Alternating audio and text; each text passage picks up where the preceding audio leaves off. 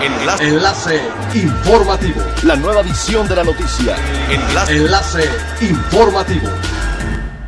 Buen día, les saluda Jocelyn Martínez. Este es el tercer resumen de las noticias más importantes que acontecen este 4 de junio del 2020 a través de Enlace Informativo de Frecuencia Elemental.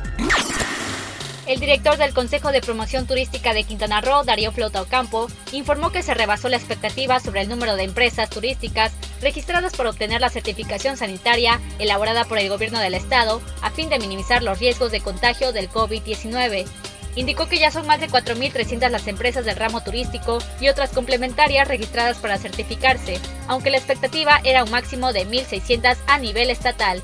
En la entidad hay alrededor de 45.500 unidades económicas.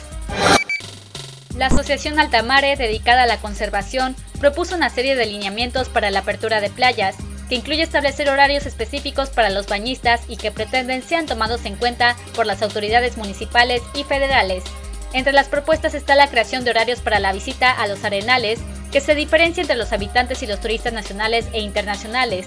De igual manera, se plantea que el tiempo de estancia en un inicio no rebase las dos horas, guardando como mínimo una distancia de dos metros y que solo sean cinco personas como máximo por grupo.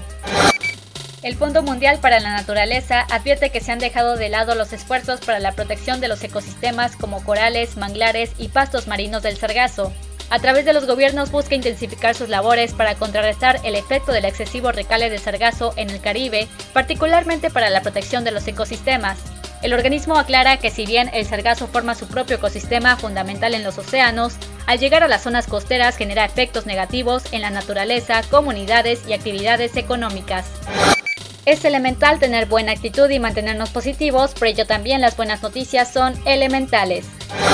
La Universidad Iberoamericana, a través de su Centro de Emprendimiento y Desarrollo Empresarial e Ibero Consultores Estratégicos, presentó la iniciativa Empresa Resiliente, que busca acompañar, asesorar, así como fortalecer capacidades y competencias empresariales ante la contingencia por el COVID-19.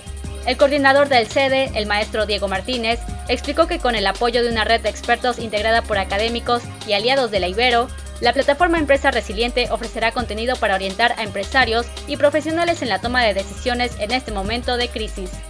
Esta iniciativa, que es para todo público, permitirá apoyar a las empresas y prepararlas para enfrentarse a los retos económicos y sociales que se presentarán una vez que termine la cuarentena. Siga pendiente de las noticias más relevantes en nuestra próxima cápsula informativa. No olvide seguir nuestras redes sociales en Facebook, Instagram y YouTube. Estamos como Frecuencia Elemental, en Twitter, arroba frecuencia-e y nuestra página web www.frecuenciaelemental.com. Se despide Jocelyn Martínez y no olvide que es elemental estar bien informado. Enlace. Enlace informativo. La nueva edición de la noticia. Enlace. Enlace informativo. Es elemental que te conectes a nuestra frecuencia a través de www.frecuenciaelemental.com. Frecuencia Elemental. El cambio eres tú.